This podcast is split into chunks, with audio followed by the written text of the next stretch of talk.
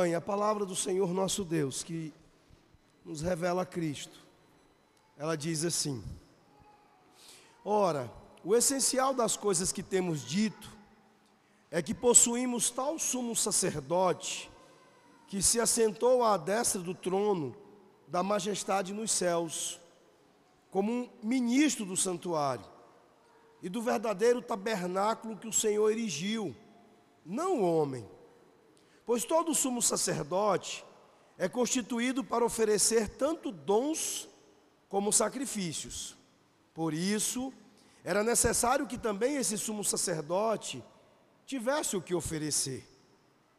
Ora, se ele estivesse na terra, nem mesmo sacerdote seria, visto existirem aqueles que oferecem os dons segundo a lei, os quais ministram em figura e sombra das coisas celestes. Assim como foi Moisés divinamente instruído quando estava para construir o tabernáculo. Pois diz ele: Vê que faças todas as coisas de acordo com o modelo que te foi mostrado no monte. Agora, com efeito, obteve Jesus ministério tanto mais excelente, quanto a ele também mediador de superior aliança, instituída com base em superiores promessas. Porque se aquela primeira aliança tivesse sido sem defeito, de maneira alguma estaria sendo buscado lugar para uma segunda. E de fato, repreendendo os que diz, repreendendo os diz, eis aí vem dias, diz o Senhor, e firmarei nova aliança com a casa de Israel e com a casa de Judá, não segundo a aliança que fiz com seus pais, no dia em que os tomei pela mão, para os conduzir até fora da terra do Egito, Pois eles não continuaram na minha aliança, e eu não atentei para eles, diz o Senhor. Porque esta é a aliança que firmarei com a casa de Israel. Depois daqueles dias, diz o Senhor, na sua mente imprimirei as minhas leis, também sobre o seu coração as inscreverei, e eu serei o seu Deus, e eles serão o meu povo. E não ensinará jamais cada um ao seu próximo, nem cada um ao seu irmão, dizendo: Conhece ao Senhor, porque todos me conhecerão, desde o menor deles até o maior. Pois para com as suas iniquidades usarei de misericórdia, e dos seus pecados jamais me lembrarei. Quando ele diz nova, torna antiquada a primeira. Ora, aquilo que se torna antiquado e envelhecido, está prestes a desaparecer. Vamos orar, meus queridos. Senhor nosso Deus e nosso Pai, ó Deus, nós estamos com a tua palavra aberta, Senhor. E ela certamente, já tendo sido lida, fala aos nossos corações. Mas nesse momento, ó Deus, em que ela será solenemente entregue aos teus filhos, com explicação e aplicação para o bem deles. Nós queremos te clamar que o teu Santo Espírito nos conduza, de maneira, ó Deus, que a exposição não seja apenas um momento de é, mera compreensão intelectual, mas que seja momento, ó Deus, em que o Espírito faz uso da tua palavra para os levar, ó Deus, a uma compreensão mais profunda. Ele mesmo levando a tua palavra, ó Pai, até o interior deles, os seus corações, para os despertar para a glória de Cristo, para entenderem a suficiência do nosso Salvador, a glória dele, a sua unicidade na posição como nosso sacerdote diante do Senhor, aquele que é único entre Deus e os homens, o nosso grande Salvador, Jesus. Que, ó Deus, que o Senhor abra seus olhos e que o Senhor permita que eles percebam ainda mais grandemente, ó Deus, a grandeza de Jesus em suas vidas. É o que eu te peço no nome dele, do nosso Senhor e Salvador Jesus Cristo. Amém. Meus irmãos, a, a vida simplesmente não parece valer a pena para muitas pessoas. E nós temos dificuldades suficientes para, em alguns momentos, é, de fato vacilarmos com relação à perspectiva de dias melhores. Às vezes parece que nós somos colocados na água quente, depois na fria, depois na água quente novamente. Em alguns momentos é assim que a vida nos parece. Nós tivemos dois anos de pandemia, 2020, 2021. Quando as coisas parecem estar é, normalizando, voltando um pouquinho ao seu curso, ao seu, é, pelo menos aquilo que a gente considera um tanto mais normal, aí nos aparece agora uma guerra. Aparece Vladimir Putin se levantando contra a Ucrânia, bombardeando pessoas ali vulneráveis, pessoas frágeis, mulheres, crianças, aumentando, agravando a crise econômica mundial que já vinha bastante cambaleante com relação aos efeitos da própria pandemia. Não são poucos os especialistas que nos deixam apreensivos com a possibilidade de uma terceira guerra mundial. Todas estas coisas, elas assim também foram com os nossos pais, os nossos avós, sobe e desce. Momentos de mais tranquilidade, seguidos de momentos de mais turbulência. E é comum que, diante de situações assim, de oscilações assim na vida, no curso da humanidade, que a gente se pergunte: será que nós teremos tempos melhores de fato? Será que nós podemos esperar tempos melhores, coisas melhores? É precisamente o sentimento que estava no coração dos cristãos hebreus para quem o nosso autor escreve. Eu acho que aquela pequena igreja de cristãos ali, eles, eles deviam estar olhando para as suas dificuldades, as perseguições que vinham sobre eles, e se perguntando: será que isso é, é bom o suficiente para nós? Era difícil para eles, humanamente falando, compreender, entender que o que estava por vir pudesse ser melhor. E eles estavam em boa companhia em relação a isso. Eles não estavam sozinhos. Não muito tempo antes, havia um grupo de discípulos amontoados em um cenáculo, consternados com o resultado que havia se abatido sobre o seu mestre, sobre o seu Senhor. Eles estavam esperando dias de triunfo, eles esperavam o triunfo do seu mestre, mas estavam enfrentando o que nós poderíamos chamar de uma situação de perda total. Eles esperavam a coroação, mas foram crucificados. Eles esperavam glória, mas eles conseguiram o Gólgota. E enquanto eles se sentavam em desânimo e desespero, eles também deviam estar se perguntando: será que algo melhor é, é possível? Será que algo melhor está a caminho? Porque também não parecia tão bom para eles. E para os primeiros discípulos, meus irmãos, era difícil crer que Jesus não estava morto. Eles viram a cruz com seus próprios olhos. Eles o ouviram clamar, está consumado, mas o viram morrer. Eles ouviram que ele foi enterrado, que ele havia se ido. Tudo tinha acabado. Era isso que estava sobre eles. Era isso que pesava sobre eles. Agora, muitos anos depois, apesar de tudo que eles sabiam sobre a morte e ressurreição de Jesus, para esses cristãos hebreus as coisas também não haviam melhorado muito. Eles estavam vivendo em meio ao sofrimento, à perseguição, à dúvida, à confusão. E nós precisamos ser honestos. Era difícil crer que Cristo realmente estava fazendo a diferença. Esta semana nós vimos uma comunidade inteira de crentes ser dizimada pelo governo norte-coreano.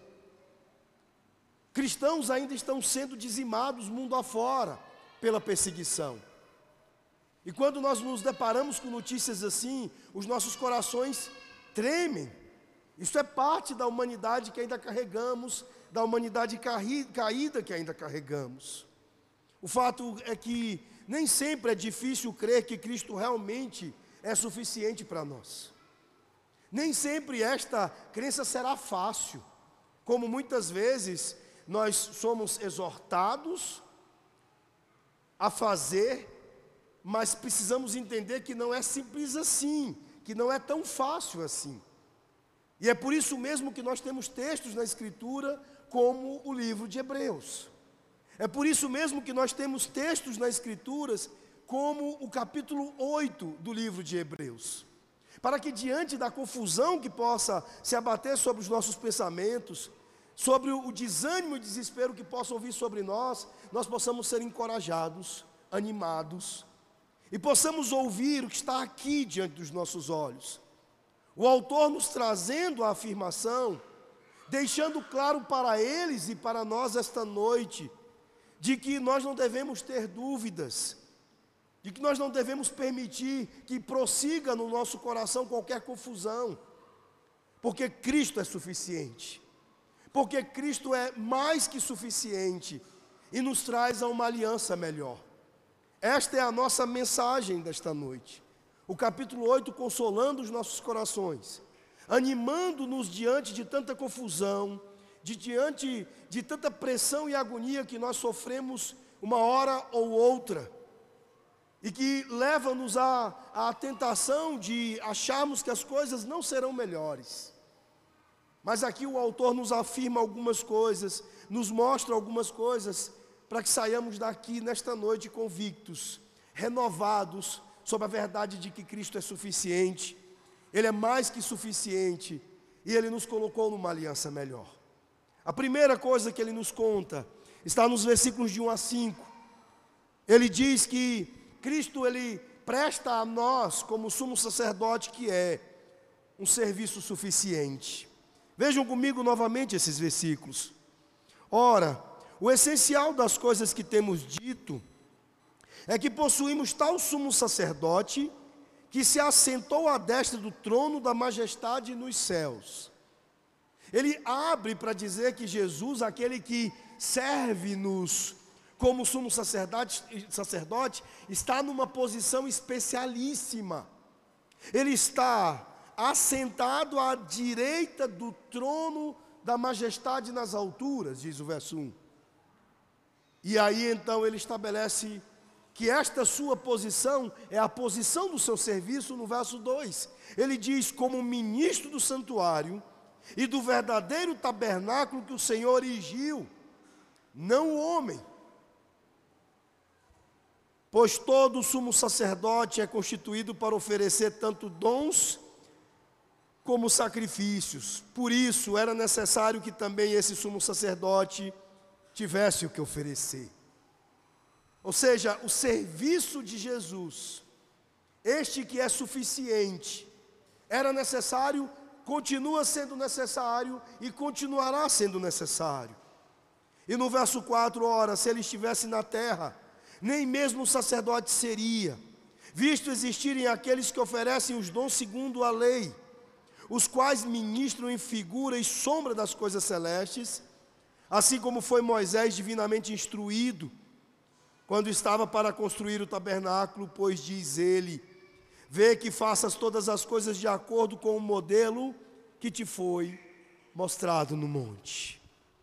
Meus irmãos, estas palavras do autor é para nos deixar claro, animar os nossos corações de que o trabalho, o serviço de Jesus é suficiente. Pelo primeiro argumento simples de que ele serve no céu e não na terra. Ele serve no verdadeiro templo do Senhor, estabelecido pelo próprio Deus, não em algo feito pelas mãos humanas. Cristo não está servindo o seu povo dando serviço ao seu povo a partir deste lugar, a partir deste galpão simples onde nós estamos. Ou de qualquer outro tempo que possa carregar algum luxo, algum conforto, mas que tenha sido feito pelas mãos humanas. Todo o serviço que chega ao povo de Deus, a cada um de vocês, chega de maneira suficiente porque é feito não ajoelhado diante do trono, mas sentado ao lado dele, realizado na presença do próprio Deus Pai, e não em lugar que tenha sido feito ou erigido pelas mãos humanas. Meus irmãos, Cristo está em uma posição de honra. E é lá, nesta posição de honra, na presença do próprio Deus, que ele presta o seu serviço ativo em favor do seu povo. E um serviço que nos é descrito aqui como sendo prestado de uma maneira permanente, como nós já vimos no domingo passado, e que o autor continua dando este tom nas suas palavras agora. Ele está ali preocupado com o seu povo. E a mensagem de é, encorajamento que é dada ao seu povo, a vocês nesta noite, não tenham confusão, não se angustiem, não se abatam, não se desesperancem, porque o serviço de Jesus é suficiente para vocês. Algo que é destacado pela, é, pelas palavras que nos são dadas aqui, é de que a suficiência desse serviço está ligada à maneira real como ele é prestado. Cristo não serve num tabernáculo estabelecido pelo homem. O nosso texto diz aqui que ele está servindo no seu próprio templo, num templo que é real, num lugar que é real, o céu, na presença real de Deus. E onde ele está em posição de destacar da honra. Aqui nós não temos uma cerimônia que tenta copiar o que está acontecendo no céu. Mas temos uma cerimônia acontecendo no céu. Ele está realmente lá, no céu, não na terra, no original, não em uma cópia. E por que, que isso é importante? Porque o texto está dizendo para nós que aquilo que foi passado como instrução para Moisés, aqui no verso 5, para que se construísse segundo aquelas medidas, era como se fosse um simulacro, como se fosse uma imitação, como se fosse uma tentativa de cópia do verdadeiro tabernáculo, daquilo que é a verdadeira presença de Deus nos céus. Assim como aqui nós simulamos o que não é nem perto do que nós viveremos no céu, na presença de Deus, na presença da glória de Cristo em novos céus e nova terra. Mas por outro lado, aqui nós estamos sendo animados de que Cristo está exercendo o seu serviço não neste lugar de cópia, mas no lugar original, no lugar real da presença de Deus. No lugar mais excelente da sua presença, o céu. Portanto, o seu serviço é suficiente podemos arrematar aqui este primeiro ponto dizendo que porque ele não é uma mera sombra, mas é a coisa real. Ele não é uma mera sombra, mas é a própria substância da administração e do serviço de Deus. O que Cristo está fazendo, meus irmãos, por cada um de nós é suficiente. E isso deve nos consolar, isso deve nos animar no tempo presente, por mais difíceis que possam ser as coisas. Por mais que as coisas possam estabelecer para nós angústia, apreensão, por mais que elas possam de alguma maneira nos deixar confusos em alguns momentos, nós sairemos desta confusão quando olhamos para o que é dito pelo autor aqui e nos convencemos. E cremos que o serviço de Cristo é suficiente. Ele diz isso para que você não tenha dúvidas, para que não haja nenhuma confusão no seu coração. E ele continua nos versos de 6 a 9, afirmando, como uma ampliação destas primeiras palavras, que o ministério de Jesus é suficiente. Vejam comigo de 6 a 9, ele diz assim: Agora, com efeito, obteve Jesus ministério tanto mais excelente, quanto ele também mediador de superior aliança, instituída com base em superiores promessas. Antes de prosseguir, eu quero que você se lembre de uma coisa. Os, os crentes para quem esse texto foi originalmente escrito, eles haviam vivido no judaísmo. E eles estavam, diferentemente de nós, profundamente familiarizados com o sistema da religião judaica. Para eles havia uma aliança anterior, uma antiga aliança, a do judaísmo. Às vezes, para nós, as palavras são estranhas porque alguns de nós se converteu e, e não conheceu uma aliança anterior, não viveu uma religião anterior, uma religião que se baseasse num sistema antigo, como o judaísmo se estabelece até hoje um sistema de lei, de obras, de sacrifícios, de leis cerimoniais. Mas estes a quem eles escrevem estão nesta posição. E então, ao é, chamar a atenção deles para Jesus, ele está dizendo: olha, ele estabeleceu uma aliança melhor. E ele prossegue argumentando com eles, dizendo: e de fato, repreendendo-os, diz: Eis aí vem dias, diz o Senhor, e firmarei nova aliança com a casa de Israel e com a casa de Judá, não segundo a aliança que fiz com seus pais, no dia em que os tomei pela mão, para os conduzir até fora da terra do Egito, pois eles não continuaram na minha aliança, e eu não atentei para eles, diz o Senhor. Uma aliança que era inferior à de Cristo e por isso mesmo fez com que tantos, e tantos e tantos fossem reprovados ao longo do tempo na nação de Israel. Porque as sombras não eram capazes de oferecer a substância.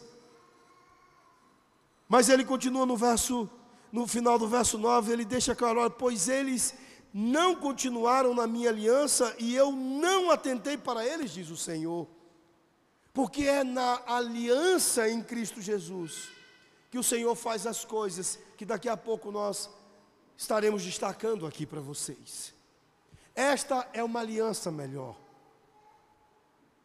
E por que é uma aliança melhor, meus irmãos? Porque nós temos nela um ministério exercido por, por parte de Jesus, que é um ministério suficiente. Nós temos visto a suficiência de Jesus desde o capítulo 6, versículo 13. Nós vimos que Jesus é mais excelente do que os sacerdotes levíticos. Nós vimos que sem sombras, apenas com sombras nós não chegaríamos lá. Apenas com a substância nós chegamos lá. Apenas com Cristo para onde estas sombras apontavam. Nós vemos uma nova aliança em Cristo sem sacrifícios contínuos. E vimos no domingo passado por quê? Porque Jesus fez um sacrifício de uma vez por todas. Então o seu ministério é suficiente. Ele não é um ministério que demanda que tenhamos sacrifício após sacrifício, mas de uma vez por todas ele resolveu isso. De maneira que, da maneira como ele cumpriu todas as coisas, não há mais mediadores terrenos, mas um mediador celestial. Apenas uma pessoa entre Deus e o homem, o Senhor Jesus Cristo, nosso grande sumo sacerdote. Ele é o mediador celestial, cujo ministério realmente conta. E quais são as coisas que nós vemos nos nossos dias que representam uma incompreensão deste ministério suficiente de Jesus? Eu venho já citando alguns exemplos para vocês. A confissão auricular, lá no confessionário para o padre católico romano, é um exemplo disso. Em Cristo nós temos um ministério suficiente e isso é absolutamente dispensável. Você não precisa de um homem entre você e Deus, porque você tem um ministro suficiente em Cristo Jesus. Porque nele, através dele, você tem livre acesso ao Pai para confessar seus pecados e para experimentar as coisas que Jesus te oferece. Nós temos outras formas, nós temos visto é, a figura do abuso religioso frequente e crescente no meio evangélico. Pastores abusadores do rebanho, que dominam a vida de pessoas e que se colocam como verdadeiros sacerdotes e não pastores, não guias, mas sacerdotes, como, como verdadeiros interpostas, pessoas interpostas entre Deus e estes homens e estas pessoas. Pessoas que chegam e com toda todo o abuso e atrevimento, dizem as pessoas, não, porque Deus está me dizendo para você fazer isso. E controlam suas vidas, eles determinam coisas. São muitos, meus irmãos, aqueles que irão se aproveitar dos que não entendem o ministério suficiente de Jesus. O seu ministério, ele está nos salvando dos nossos pecados. O seu ministério é um ministério de redenção, um ministério de perdão, um ministério de aceitação, um ministério de purificação. O seu ministério é exatamente o que nós precisamos nada mais. Nós não precisamos de sacerdotes que se, interponham entre nós e Deus. Não precisamos de pessoas que ouçam as nossas confissões. Porque Jesus nos leva diretamente ao Pai para que as confessemos diretamente a Ele. Nós não precisamos de coaches, de gurus. Nós precisamos de Cristo. É Ele, unicamente Ele, quem nos coloca na presença do Pai. O seu ministério é pleno, é para sempre e é suficiente. É disso que nós precisamos. Nós precisamos, mesmo como uma criança sentada no meio-fio, esperando uma próxima do joguinho de futebol, de Jesus, para que nós possamos dizer: Ah, Senhor, ah, como eu preciso de Ti. Como o meu coração está pesado e eu preciso do Teu perdão, eu preciso que o Senhor me renove a alegria dEle. Como me tem faltado alegria, Senhor, renova a alegria no meu coração. O apóstolo Paulo, ele nos ordena orar sem cessar. E uma boa maneira de você aplicar essa expressão e dizer dessa é de como funcionaria essa expressão é recorra a Jesus sem cessar. Peça ao Pai através dali da disponibilidade permanente de Cristo o tempo todo, para todas as coisas que você tem necessidade. Tem uma canção que é do mundo gospel aí que diz: está cansado, louve, faça não sei o que, louve. Vocês já ouviram esta canção? Eu acho que é uma coisa um pouquinho melhor que as mães poderiam fazer no dia a dia em casa com seus filhos, com a cozinha de casa, enfim. Fale com Deus, fale com Jesus o tempo todo, Ele é um ministro suficiente e está permanentemente à disposição do seu povo. Não apenas o seu ministério é suficiente, mas o verso 6, ele deixa claro que ele é um ministério promulgado, fundado nas melhores promessas. Vejam comigo o verso 6, ele é mediador, e você percebe que está mediador com M maiúsculo, de superior aliança, instituída com base em superiores promessas. Isso nos leva a mais um ponto do que o autor está nos trazendo para nos encorajar esta noite. Ele nos falou do serviço suficiente de Jesus, do seu ministério suficiente, mas ele também nos está falando sobre promessas suficientes aqui. Vejam os versículos de 10 a 13. Ele diz: Por esta, porque esta é a aliança que firmarei com a casa de Israel depois daqueles dias, diz o Senhor, e aí prestem atenção nas promessas. Na sua mente imprimirei as minhas leis. Também sobre o seu coração as inscreverei. E eu serei o seu Deus. E eles serão meu povo. E não ensinará jamais cada um ao seu próximo, nem cada um ao seu irmão, dizendo: Conheça o Senhor porque todos me conhecerão, desde o menor deles até o maior. Pois para cada uma das suas iniquidades usarei de misericórdia, e dos seus pecados jamais me lembrarei. Quando ele diz nova, e veja, N maiúsculo, torna antiquada a primeira, ele está se referindo à aliança nova, à nova aliança, a substância que chegou em Cristo Jesus. Ora, aquilo que se torna antiquado e envelhecido está prestes a desaparecer. É por isso que não faz sentido, meus irmãos, o resgate de chofares, o resgate de tantos símbolos judaizantes que nós vemos por aí afora. É por isso que não faz mais sentido nós cantarmos canções como se estivéssemos presos no Antigo Testamento, no tempo da lei cerimonial, na prática e na satisfação da lei cerimonial. Porque o que é novo, a nova aliança, chegou para que a velha, a antiga, as sombras desaparecerem. Quando você tem a substância, a cruz, onde as melhores promessas estão ali entregues e realizadas a vocês. Vocês não precisam buscar mais nada. Por que trocar a ceia do Senhor duas vezes no domingo? Por agora que se aproxima o período da Páscoa, que para nós acontece toda vez que celebramos a ceia. Por que trocar isso? Trocar a mesa do Senhor por cordeiro e ervas amargas e pães asmos. Por quê? É isso que o autor está nos chamando a atenção. Olha, há promessas suficientes, únicas aqui para vocês. Promessas de Deus para o povo de Deus. Promessas de coisas que Deus sabe que precisamos e que precisamos desesperadamente.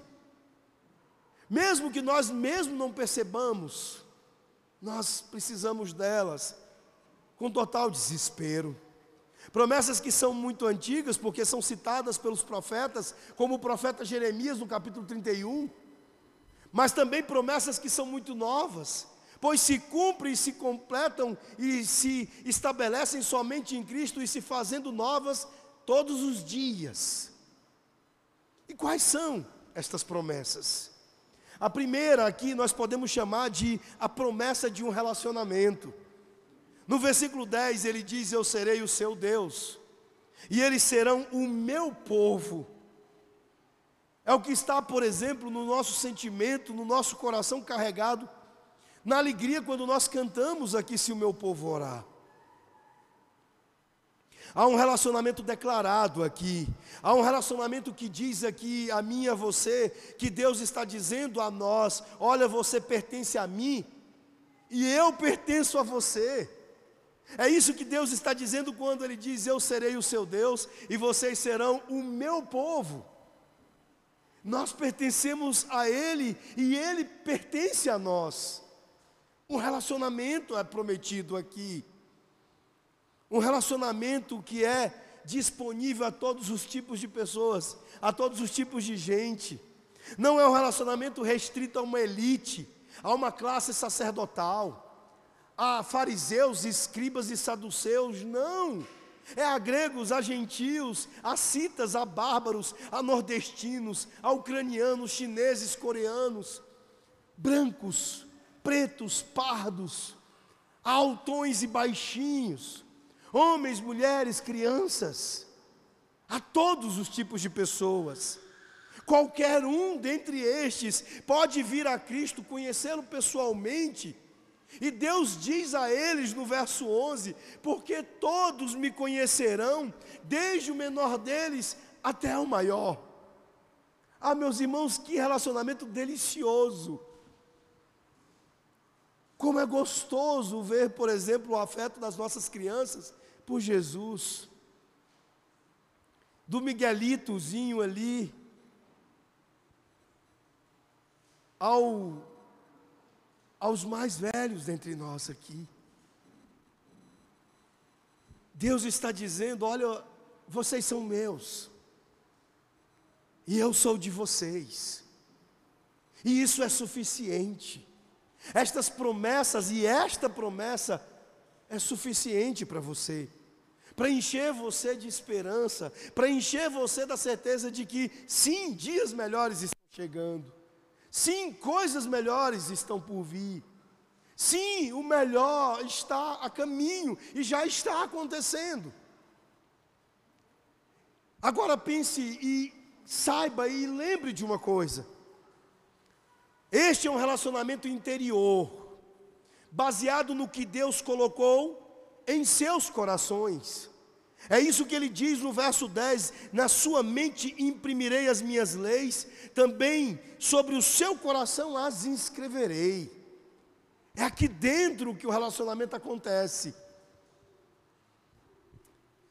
Ele deu-nos uma consciência, a sua lei moral está implantada em nós, é isso que nós chamamos de consciência, para sabermos a diferença entre o certo e o errado, entre o bem e o mal, para que possamos viver de acordo com a Sua palavra e para que possamos viver um relacionamento vivo com Ele. Por isso, meus irmãos, nós não precisamos de lugares muito especiais, nós não precisamos também de circunstâncias e pompas e ritos muito elaborados.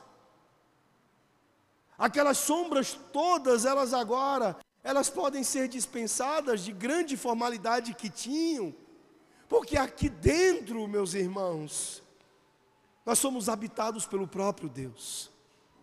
O Espírito habita em nós, nós estamos espiritualmente unidos com o nosso Cristo.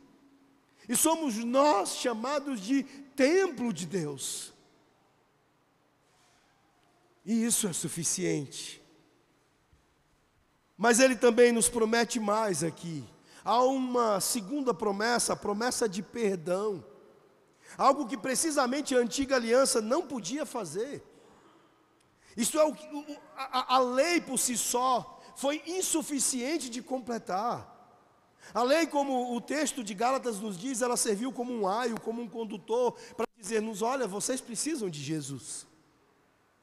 A lei serve para nos convencer do nosso pecado, mas ela não é suficiente, ela não é capaz de nos proporcionar perdão, pelo contrário. Mas aqui ele diz que ele faz isso. As suas promessas são de puro perdão. E não são baseadas em condições. Ele não diz em nenhum momento: olha, faz isso por mim e eu farei isso por você. Em nenhum lugar Cristo nos coloca isso. O perdão é cheio de misericórdia, diz o texto, que não nos dá o que merecemos, mas nos purifica, que lava nossos pecados. Diz que Deus escolhe não porque ele tenha que fazer, mas porque ele quer perdoar, porque ele quer nos dar perdão, que ele escolhe perdoar nossa maldade e ele escolhe não se lembrar dos nossos pecados, mesmo que seja ele impossível esquecer.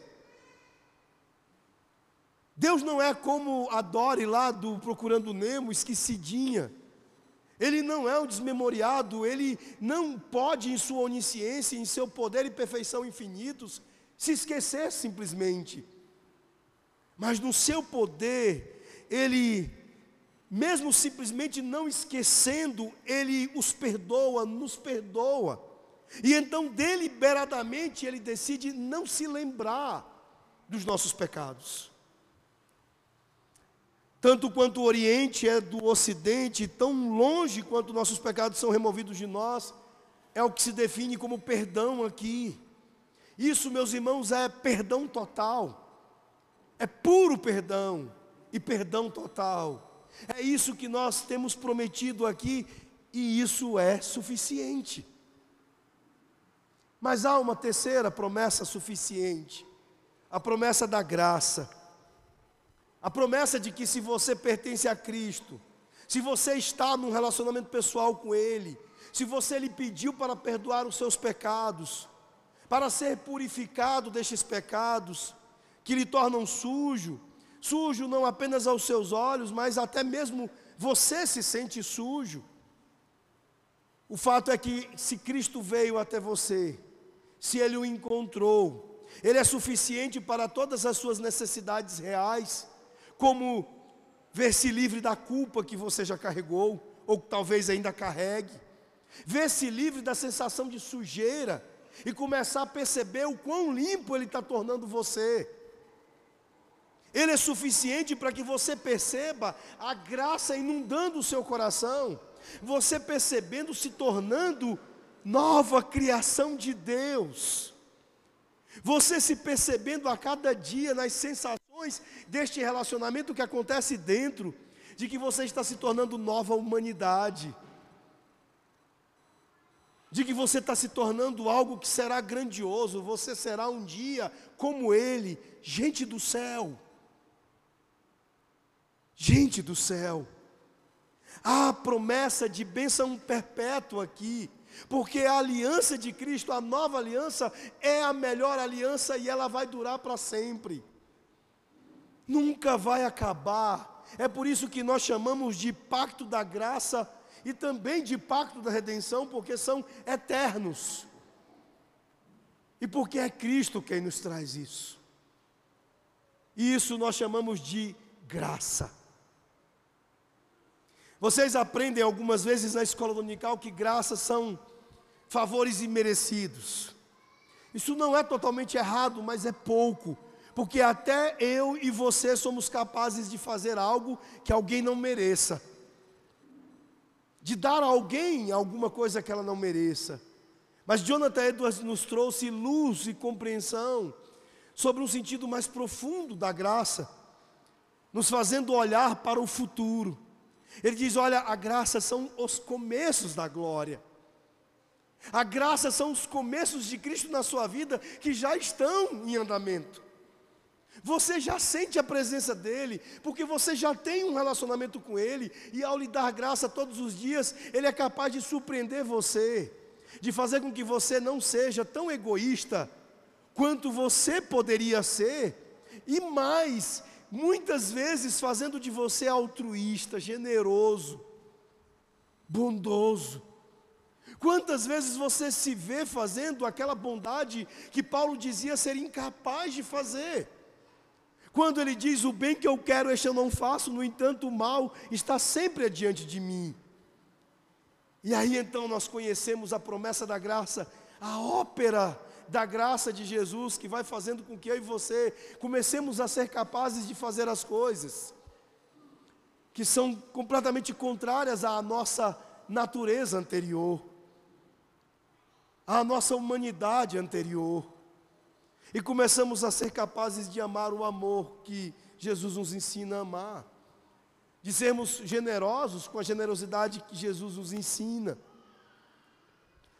Meus irmãos, conseguir o que não merecemos, um Salvador que é suficiente para, para todas as nossas necessidades, é uma promessa de graça que já está em franca realização nas nossas vidas. E isso deve encher o seu coração da certeza de que não, não serão dias melhores apenas que virão. Os dias melhores eles já começaram. É por isso que os ucranianos foram capazes de, debaixo de bombas, louvarem e cultuarem ao Senhor, porque eles sabiam que mesmo a morte não podia lhes tirar aquilo que já havia começado na vida deles. Estas coisas preciosas e suficientes que temos em Jesus. O livro de Hebreus, concluindo, meus irmãos, está cheio de graça e de amor. Uma mensagem graciosa e amorosa, onde nós vemos a ânsia de Deus para ver o seu povo salvo. Aqui há um zelo pastoral deste autor, para que nós não caiamos em confusão, em angústia, em dúvidas, de achar que as coisas não possam melhorar, de que as coisas não estão caminhando para um dia glorioso. Aqui nós somos apresentados a um Cristo suficiente, a uma aliança melhor. O seu trono é de graça e misericórdia, e é o próprio Deus que nos forneceu um caminho para a salvação em Cristo. A nossa salvação está acontecendo aqui como um grande cumprimento das promessas de Cristo a Abraão de acordo com os termos de uma nova e de uma melhor aliança. Hebreus 9, 24, que nós chegaremos logo mais, diz: Porque Cristo entrou, não em lugares feitos, por, santos feitos por mãos, que são figura das coisas verdadeiras, mas no mesmo céu, para agora comparecer perante Deus por nós. Ah, meus irmãos, que pensamento incrível nós temos aqui que o homem Jesus ele está sentado em esplendor à direita do Pai celestial e reinando como rei do universo. E ele não apenas reina, mas agora mesmo neste instante, ele está intercedendo por nós junto ao Pai. Por você, por mim, enquanto nós esperamos o retorno dele no dia glorioso onde todas as coisas serão definitivamente incomparavelmente melhores. Mas até lá Ele vai nos levando por muitos e muitos dias melhores. Porque Ele ressuscitou. Porque Ele ressuscitou mesmo. Porque Ele é suficiente. E porque Ele nos trouxe a uma aliança melhor. Deus seja louvado. Cristo seja louvado. E que hoje Ele renove a sua esperança. Anime o seu coração e firme a sua alma.